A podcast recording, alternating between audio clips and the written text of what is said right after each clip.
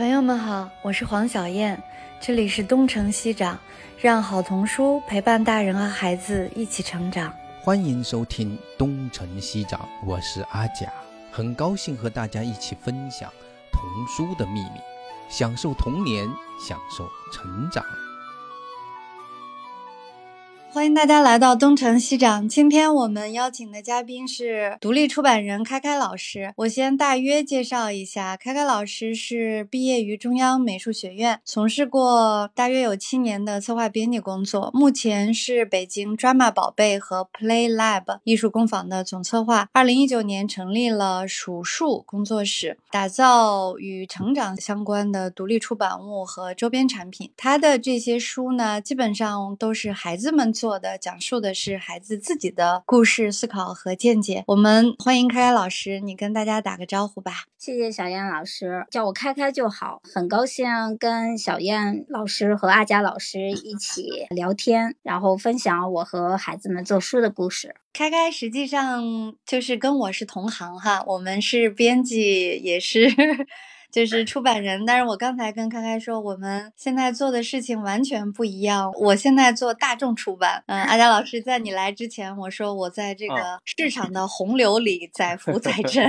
所以我很羡慕开开做的这些事情。我这个独立出版，其实在中国 来说的话，其实应该也叫非法出版。这能说吗？但是只要有书号就是正式出版，对吧？对对，我我们这种都，我不知道你们知不知道，现在这种艺术书展，我的这些独立出版物，从一开始就想好是去参与这些书展的。哦，就是实际上手工做出来，但是不一定是到那个发行渠道里面去卖的，是吧？它不是说完全是手工的，你也可以手工的，但是你也可以，它就是独立出版，因为这个专业它比。比较复杂，独立出版是一种。刚才我。聊到的这个 artist book 是一个专业，它在西方已经有很长时间的历史了。就是有一些专业插画的专业，像罗德岛啊，他会专门的开设 artist book 相关的课程。它其实是把书作为一个媒介，然后去做一些艺术的表达。它属于当代艺术的一个范畴。像徐冰，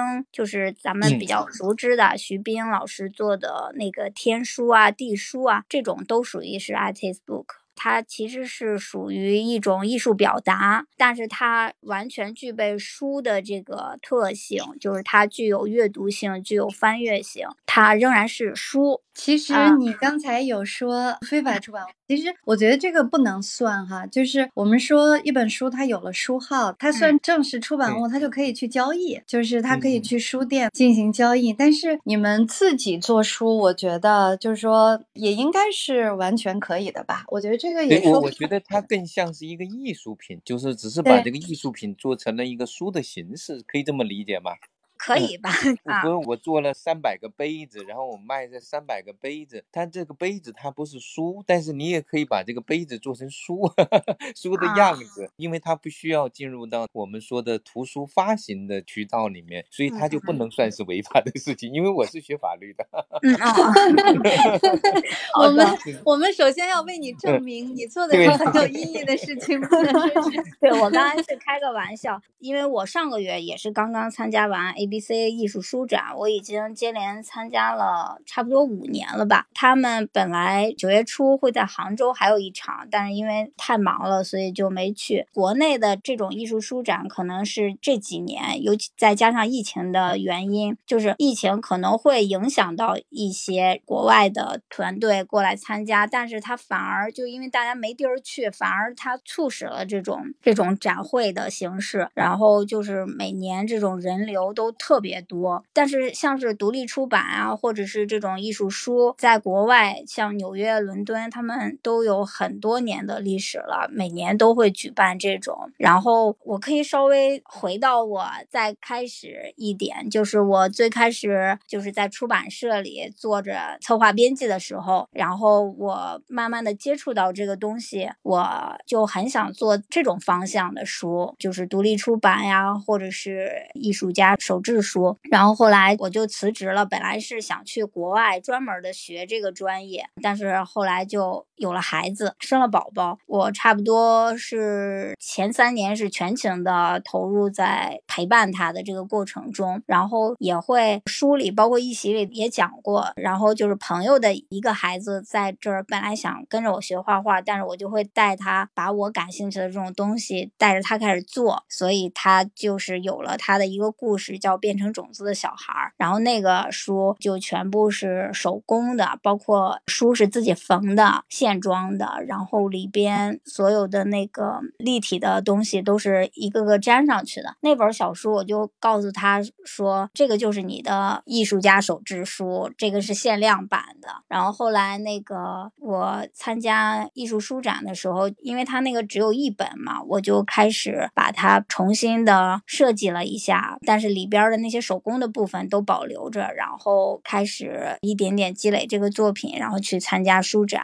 就是这样开始的。就是我看到这本书，实际上它是已经正式出版了，是吗？正式出版的那本书是一个合集，然后和哦那本小说的名字是一样的，一样就是的哦，对对对其中的一个故事是吗？对。正式出版的书跟那个他最初的那个故事，在形式上还有像是比如说装订上有区别吗？有区别，因为变成种子正式出版的这个里边附赠了一本儿书，一本小书叫《Best Friend》，就是最好的朋友。那本小书呢，因为它的开本比较特别，它是打开之后一边儿就是两个好朋友一起画的，所以它的装订方式有些特别，所以它没法直接放在常规的那个书里边，所以它就附赠了。但是像是变成种子的小孩儿呢，那个开本儿都是一一个正方形的，十点五乘十点五的一个很小的一个小豆本的那种样子。正式出版那本书就是一个三十二开的。异形开本儿，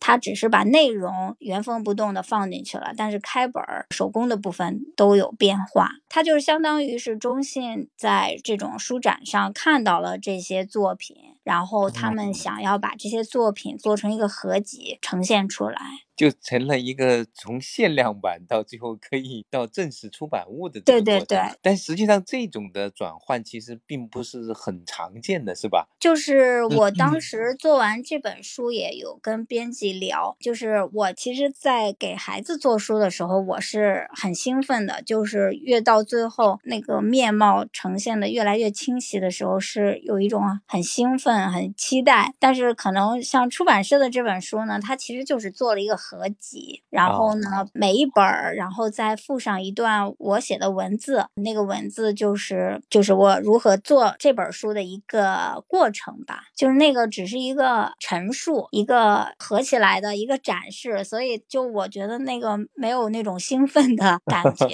对对对，就是实际上你的真正的去做的是那些一本一本的就独立出版的这种 artist book，是这样吧？哈，就是嗯。独立出版和 artist book 是两个方向，咱不聊嗯那么复杂了。呃，我就讲一下我现在的工作室就是嗯。在做独立出版，然后目嗯。前呢是两个项目，一个是就是像变成种子的小孩儿这样的一个小开本儿的正方形的小书，是会源源不断的，会越来越多的孩子做他们真实的故事、生活以及他们的所思所想，这是小一些的孩子在做的书。然后大一些的孩子呢，在做另外一个项目，目前出了三本了，是杂志。然后中信出版的这个《变成种子的小孩》里边儿包含了两本，就是它也收录在里边了。因为你看那个书看不出它有什么不同来，因为它就是把里边的内容直接复制上去的。但是其实我是两个项目，就是大的孩子在做杂志，小的这些孩子在做一本一本的这种小书。那个大的杂志呢叫 pot，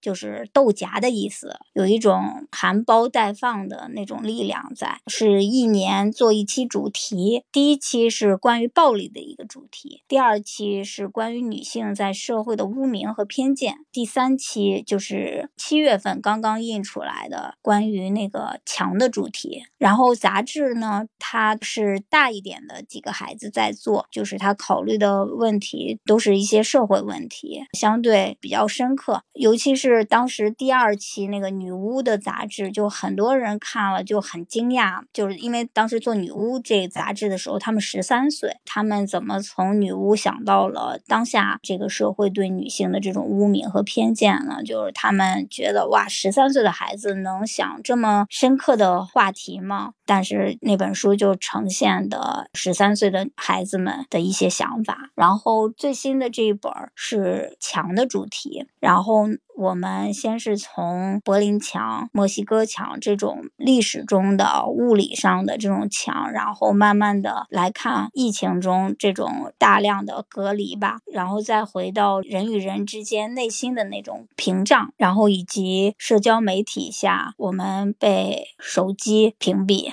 就是这个社交媒体让我们的世界其实是缩小了，是这样的一期杂志。哦，听起来就是他们是用一种艺术的方式来表达，还是就是用文字这个呈现的方式怎么样？我挺好奇的。他们其实主要是以绘画的方式，因为这个我没法去展现那个画面。对对，我 听起来有点像是在艺术学院里面做的，像是一种主题的一种探索，像是一个 MOOC 一样，一年一期的一个 MOOC。那他们是怎么会开始去做这件事情？这很有趣，就是这些孩子，他是实际上在启发之下，还是在一个他是某种参照之下去完成？就他怎么会启动这件事情？对孩子来说，全部是跟他。们面对面聊出来的，就拿第一本暴力这一期主题来说，当时中信那个出版那个书里以及那个演讲里边都提到过，就是他们当时是三个女孩，两个十一岁，一个十岁，他们都不同程度的遭遇了一些暴力的行为，有的就是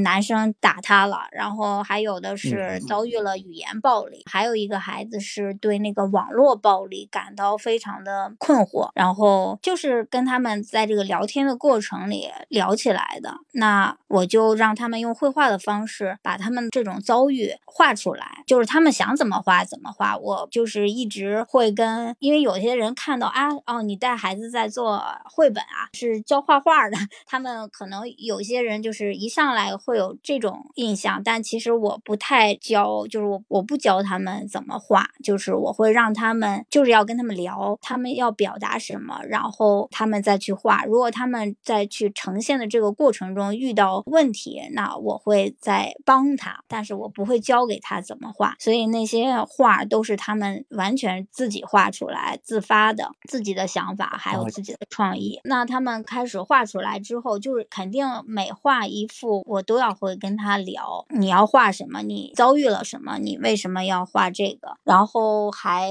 当时讨论了药家鑫的问题就是在暴力那期杂志，因为我会跟他们聊很多那种比较重大的这种暴力事件，包括什么马加爵，但是他们不约而同的都对药家鑫这个感兴趣。那我们就探讨药家鑫之所以成为药家鑫背后的那个原因，就是我们先是聊，然后他们就把他们聊的内容再呈现出来，就是他们去想象他童年、父母、学校以及社会对他的。一些种种的塑造吧，然后怎么导致他最终举起了那把刀？当时第一本是还比较稚嫩的，但是我们就已经开始往这种方向上开始。走了，就是不是只是呈现自己的那种生活里的小东西，就开始去去思考这些问题。那然后第二本叫 Which is Witch，就是谁是女巫。然后英文是其中一个孩子起的，他觉得那个还挺押韵的，就是 Which is Witch。当时他们因为在抓马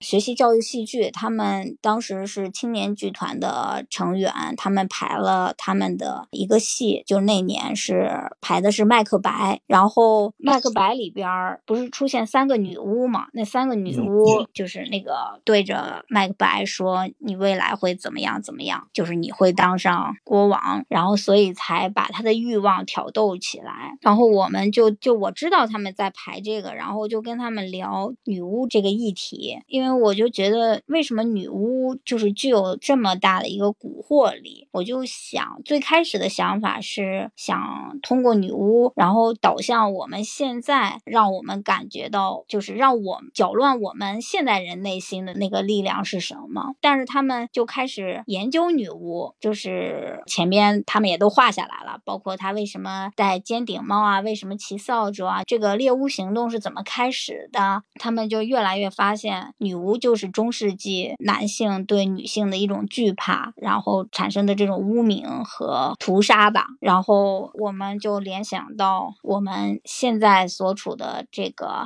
社会对女性的这些看法，他们就是完全的、完全的就处在这个处境里，所以他们就把这个现实的这一部分又画出来。然后，所以这是第二本的内容，就是女巫的这一本。然后墙这本是疫情前开始有这个想法的，当时就是觉得网络上看似丰富的资讯，但是为什么让人觉得世界越来越小，然后大家聊的话题也都一样，就是它反而越来越闭塞。那我们就想到了墙这个主题，但是你做墙这个主题又不得不回归到物理上的，让我们从物理的最著名的柏林墙去查阅，然后就发现柏林墙其实是自己国家的人把自己的人民 关在里边。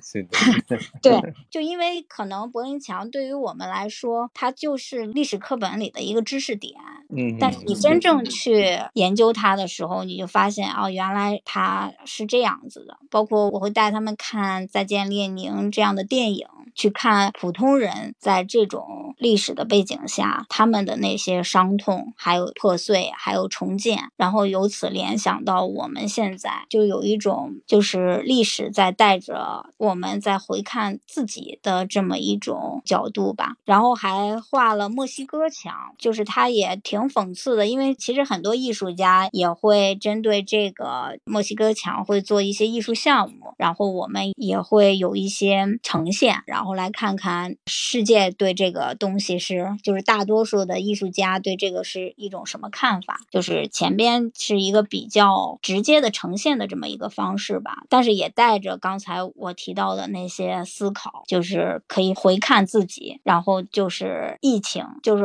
我们把最焦灼的那个上海四五嗯月份的那个各种新闻，然后第二天就看不到的那些新闻全画下来了，画在了一张图上。然后我我觉得需要有人记录下来。就当时参加艺术书展的时候，有一个年轻人，他没说话，他就翻了一下，然后他就把这本书买走了。然后当时正好人少了一点，我说你为什么想要买这本书？然后他就翻到了那个上海那一页，他说我就是想收藏这幅画。他说这幅画收藏，对。然后我们就画完这个，然后就去看墙最原始的这个含义是什么。它就是一个古人用来储备粮食的一个谷仓，反正他们也把这个溯源画出来了。那我们就开始再去想人与人之间的这种隔阂，孩子和父母的这种沟通的障碍，还有成年人的这种困境，这都是我们平时聊出来的。就是嗯谁对哪个话题感兴趣，你就去画，你就去研究，你就去查阅，然后我呢就会在旁边帮助他们。有时候会给他们读一些我看到的文章，有时候我会带他们看相关的电影，就是这样的一种方式。就是他们每次来，尤其是杂志这几个孩子，基本上我是跟他们说，我们就是一起工作，这个就是我们的编辑部是工作的状态，不是一个教授的状态。就我从来不把自己说我是教授你们，而是我们是一个编辑部来一起工作，一起完成这么一个工作。嗯，啊这是一个对非常好的方法。对，实际上就是一个共同探索的一个过程，然后把嗯这个记录下来，用艺术的方式记录下来，是吗？对，差不多。嗯，我觉得你这很像是那个大学里的导师的做法？像 是一对个 project。对，也可以这么说。但是我自己在这个过程里呢，我也是跟着他们一起走的。就我并不是说我特别清晰，我就是会做成什么样子？对实际上是交呃给他们去完成这个方向的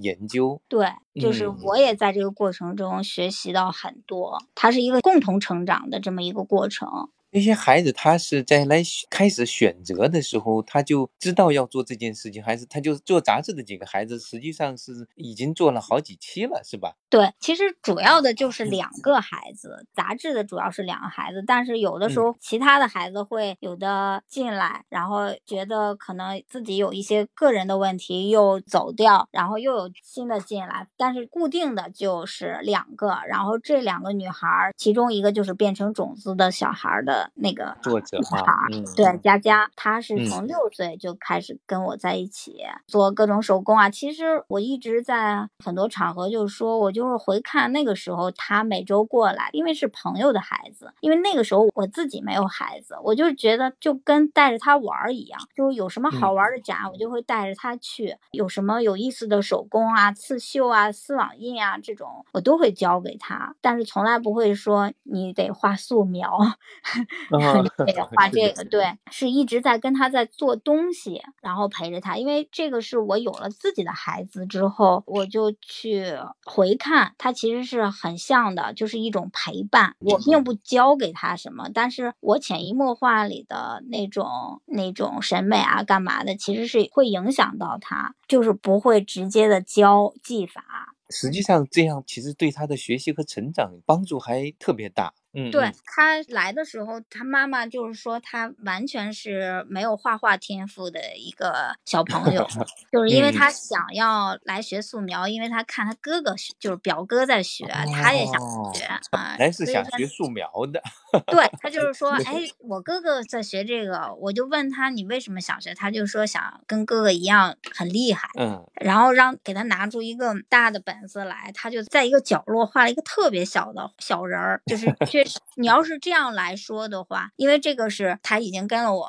那么多年在一嗯起，就是做这件事情，就是如果按当时那个常规的看法来看，他就是画画没有天赋。就连那个画面都不敢撑开去画，然后他们家爸爸妈妈也没有任何这方面的一个经历吧，就完全不懂这个，就是把他交给我，然后他现在已经画的，就是变成种子的小孩是他六七岁的时候画的，他现在已经画的非常好了。哦，就但是嗯他这些年没有去过任何一个机构学过东西，但是他画的现在就是很好，包括那个女巫那个杂志里边儿有好几幅也是他画的。可以讲讲那个变成种子的小孩儿的那个故事，我觉得那个特别动人，就是佳佳的第一本书。就是那个时候说我陪着他，就是一种陪伴嘛，就陪他聊天儿啊，陪他看漫画、看电影，就是我们俩就跟在家玩儿一样那种，所以他什么话也都愿意跟我。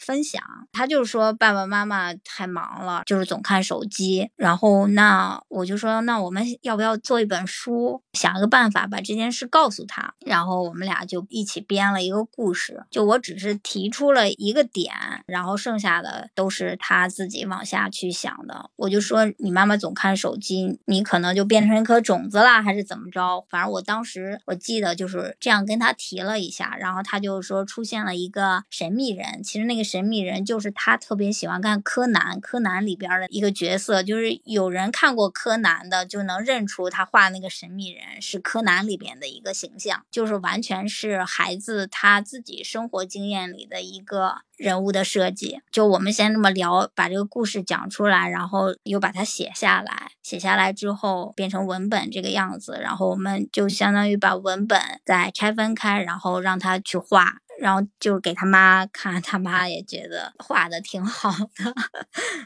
他当时六岁半，对吧？就是像一个图画书一样。他是说这个小女孩的妈妈总是看手机，然后有一天这个小女孩不见了，对吧？变成种子了，变成了种子，然后他妈就拼命的哭，然后有一个神秘人就出现了，说如果你天天给这个种子浇水，它就会再变回来你的女儿。然后他妈就给浇水，浇了一周是吗？然后他妈又开始玩手机了，然后然后那个种子就又又就是那个小苗又枯萎了，然后他妈就改变了自己，就一直浇一直浇，然后他后来长回到了孩子，还是很很有想象力、很动人的一个故事，就是这个亲子的关系，确实挺可爱的一个故事。然后这本小说都印了七八次了吧，就每次书展上，因为这些小书后面都会写着第几次印刷，然后印了多少本儿，然后多少本儿的第几本儿，就像版画一样，会有一个编号。就光这本小书，可能就是这几年就应该卖了有几百本了吧。嗯，对，就是挺有意思的。对，只是在书展上去卖，然后他们也会拿到自己的版税，所以他们每次都挺开心的。就是七八年都过去了，还能 拿到那个书的版税，可以变成一个畅销书了。对，你们是怎么印制的呢？就是那个快印是吗？它这个小书就是一个普通的印，呃，但就是你这本不是还有特殊工艺吗？啊，那个就是一开始他会帮我做一下手工，后来就全是我我一个人印回来，就是我一个人一个一个的粘，纯手工。里边的床单儿，然后种子，包括一开始那本书是缝的，就是我没有让它钉上钉子，因为我觉得有那个绳子的感觉，就是还挺好的，所以一开始都是我缝。然后 从去年开始，我实在是觉得缝不动了，就变成了钉，就是钉子。因为这种小书比较小，就是一个不是那种快印店，因为快印店印出来的效果不太好，就是稍微好一点的一个小印厂吧。但是像是最新的这个墙的这个杂志就已经是要需要印厂来印了，因为这个是一个裸脊装的，到时候你们拿到看就知道了。就这个就是印厂印的，就越来越厚了。嗯，那个杂志就是你们以前其实装钉都是自己手工装钉的。只有变成种子的小孩儿，还有 best 嗯 friend，、最开始的时候是我自己装的，就是现装。然后后来就是实在是干不动 了，太 多了。对，哦，就在厂里装订的是吧？就是拿回家我自己哦在这儿缝。然后那些种子现在还是得粘啊、还有哦床单儿，床单儿就是剪一下那个旧衣服，然后剪出那个床单的大小来，然后粘上。对，我明白了。嗯，对，实际上也是半手工的书，就是其实也是成书是必须得手工的了。嗯这些书呢，就因为在书展上见过太多的读者了，因为它嗯每一年那个书展都是几万人的一个流量吧，所以就是我还挺珍惜，就是每次书展跟读者交流的那些时间，就是会碰到特别多 样的读者。就是最开始的时候，包括咱们这次聊天，小燕老师就说让我聊一下亲子的理念，但是其实我一直都没有把自己定位为一个教育者，我就是一直定位就是在做独立出版，在做书，只是恰好我的作者是孩子，然后呢，做出来的这些书并不是只给孩子看的，是给所有人看的，因为像参加这些书展，他的这种受众群体基本上都是年轻人，当然父母也有很多，但是其实很多是也没有孩子，就是年轻人、成年人，然后他们看到这些书很受触动的。我不是特别的非要，因为作者是孩子，但是我不定义它为童书，因为你一旦加上这个定义，他们就会有一种偏见，就是我希望就是他就是作为一个人，只是年龄比我们小一些的一个人，然后他带给我们的一些，就是让我们反思也好、触动也好的一些真实的故事和真实的想法。这个想法挺好的。我说的是这样，就说你比如说佳佳，她六岁半就跟着你，她现在十四岁了，对吧？嗯，我特别想知道，就在这八年里面，他通过跟你一起做书、一起探索、一起研究、一起去表达，你能够看到他的成长。我是想知道这样的一些一系列的做书的行为，对于他的成长有没有什么你能总结出来的一些影响？其实小一些的孩子变化会更大一些。他因为已经十四岁了，就是他的那种变化，他这两三年的变化其实就没有那么的明显。但是他越来越愿意从事这种创意的工作，因为他可能做杂志啊，当然不只是因为我他在我这儿做书，他也在学习戏剧啊什么的。就是他一开始是更偏重理科的，他现在已经开始在准备，可能也要做作品集，也要往个艺术这个方向要试一下了。但是他们除了我这儿，他没有学过任何的素描，还有其他那种技巧类的东西。他现在画的非常的好，就是说你说他技法有多么好吗？不是，就是他画他要表达的东西特别的清晰和明确。然后我觉得，如果从艺术绘画这个角度上来说，可聊的其实也挺多的。就我觉得可能一句话两句话说不清楚，但是可以专门找一个时间聊。就是每个孩子其实都是喜欢画画的，因为我自己的孩子现在是他刚刚六岁，我也是从来不教他任何技巧，就是他喜欢看什么他就画。然后在他画画的时候，你就多问他你画的是什么，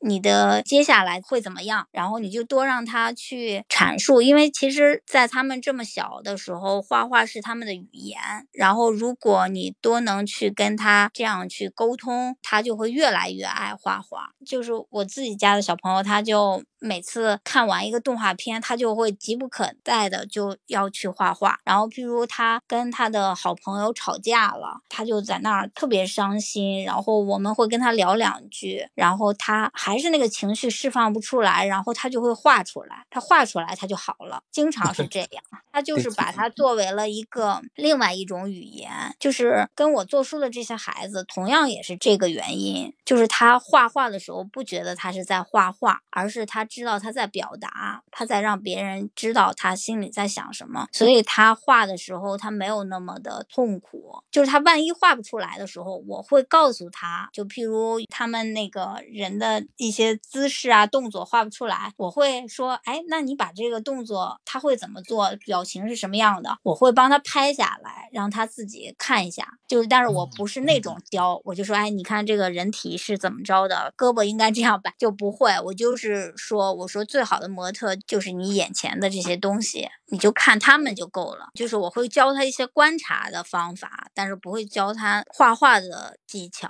就说你必须要怎么怎么着，他们画成什么样都可以。但是他把这些事儿讲清楚了，我觉得就是可以的。就在我这儿，我就觉得是可以的了。所以其实你的方法里面，其实更重要的是要跟他去交流，是这样吧？就是对对对，就是等于是通过跟他的去聊，包括他正在做什么，想要做什么，如果做不出来，其实还可以找到什么方法去把它给实现，然后最终是帮他完成一个清晰的表达，可以这么理解是吗？嗯，对。所以我刚才说佳佳，他因为他已经习惯我这种工作方式了，他的变化没有那么的大，但。但是他肯定是画的越来越好，然后他也越来越习惯于用这种方式去创作。但是比较明显的是，有一些新来的小朋友，这些孩子除了做杂志的是他们是一个团队之外，其他的那些做书的孩子，大多数是要跟我一对一这种方式工作。因为就刚才讲到的那个沟通非常重要，因为小朋友他们也会介意其他人。就如果有其他的人在，他也不愿意跟你去聊一些比较私密的话题，聊他的感受啊或者什么的，所以经常是一对一这样的情况。然后有一个男孩是，他是去年来的，就他也不是那么爱画画的一个男孩，就是他妈妈看到朋友的孩子在这儿做书，然后他也觉得挺有意思的，就也让孩子过来了。这个因为他就是去年来的，我记得比较清楚。那他来了之后是个男孩，他就是跟我聊。聊游戏不停的聊游戏。那我就跟他聊，因为我完全我一点都不玩儿，那我也只能就是跟他聊。我就说，那你给我讲讲他为什么好玩儿，他就给我讲。然后那我就开始让他画他自己喜欢的这些游戏里边。我说你喜欢他喜欢什么，那他就画画出来呢。我会通过一些手工，哎，我说你看，你可以把这个形象用这种粘土做成胸针啊，或者什么的，就是把他喜欢的这个东西反反复复的用各种方法让他。呈现出来，我还让他做过年画，因为正好去年的时候，我就是开启了一个就是孩子的神，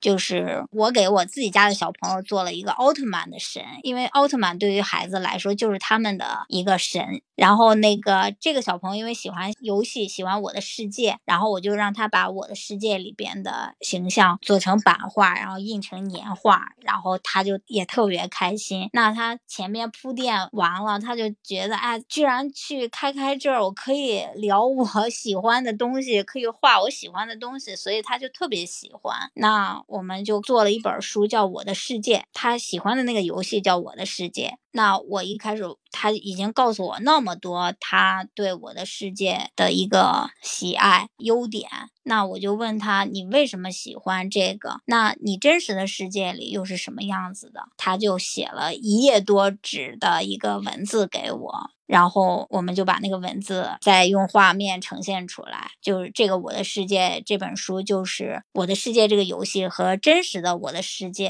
做了一个对比。这本小书因为中信出版的那个《变成种子小孩》里边都没有收录，因为这些都是新的。然后它里边还画到了一页，它有一段时间就是俄乌战争开始之后，他每段时间来到我家就开始跟我聊，就问我各种俄乌战争的事儿。然后我就说，哎，是。你爸爸会在家跟你聊吗？他说没有，原来是他奶奶，就是接他回家就老打开一个就是那种小米音箱那种类似那种东西，然后去播报新闻，他就从那儿听到的。然后他每次来都会跟我聊这个问题，那我就专门买了关于战争的书，我也会特别坦诚的告诉他，我说作为普通人，我看不懂这种战争的局面，但是战争肯定是不好的，就是我们现在可能没法去就是。当时的时候，我说没法去评判他，但是他肯定是战争是肯定是不好的，对人对这个国家肯定都是不好的。那我就问他，你为什么这么担心这个战争？他一开始就说不知道，因为孩子他很多孩子都爱说不知道，其实他不是不知道，就是因为没有成年人去问他们真正的想法，所以他们时间久了就只会说不知道。所以我就会追问他，他不知道怎么去表述，我会提示他，我说你是害怕或者是。是什么？然后他最后他就是说他是害怕，因为他觉得战争会把一切都摧毁，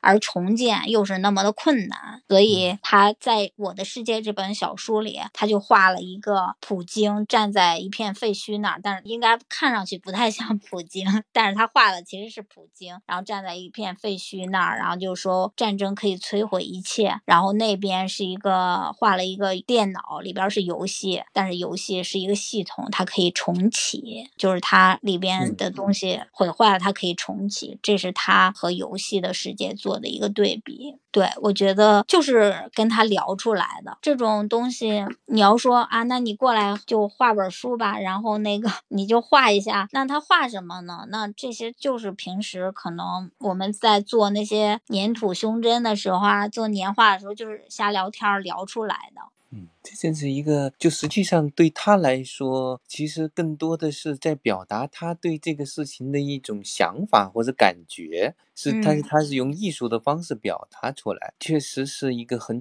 就这种通道，跟他用就是您前面讲到，他其实也用文字写了一些他的那种感觉哈，他用纯文字的方式和他用这种艺术的方式，根本的差别在哪呢哈？就是文字的话，我想想，我我为什么会让他们先转化成文字？因为他十岁了，那更小的孩子可能就不会转化成文字。会用文字。对对对，因为他没有经过这种练习，他肯定是他更愿意跟你说。首先，他是更愿意说。你问他的时候，他终于愿意跟你说了，他肯定是更愿意用话说出来。口语啊，对，说出来。那我会说，哇，他就说的要滔滔不绝了。我说，快，你。把它写下来，就是你把你刚刚全部说给我的写下来，就并不是说你要写成一个行文多么流畅的作文，不是。我就说，哎，你把你说的这些话就写下来，记录下来啊。对他有时候就写着写着又很想。想跟我说，我说 啊，快快快写下来，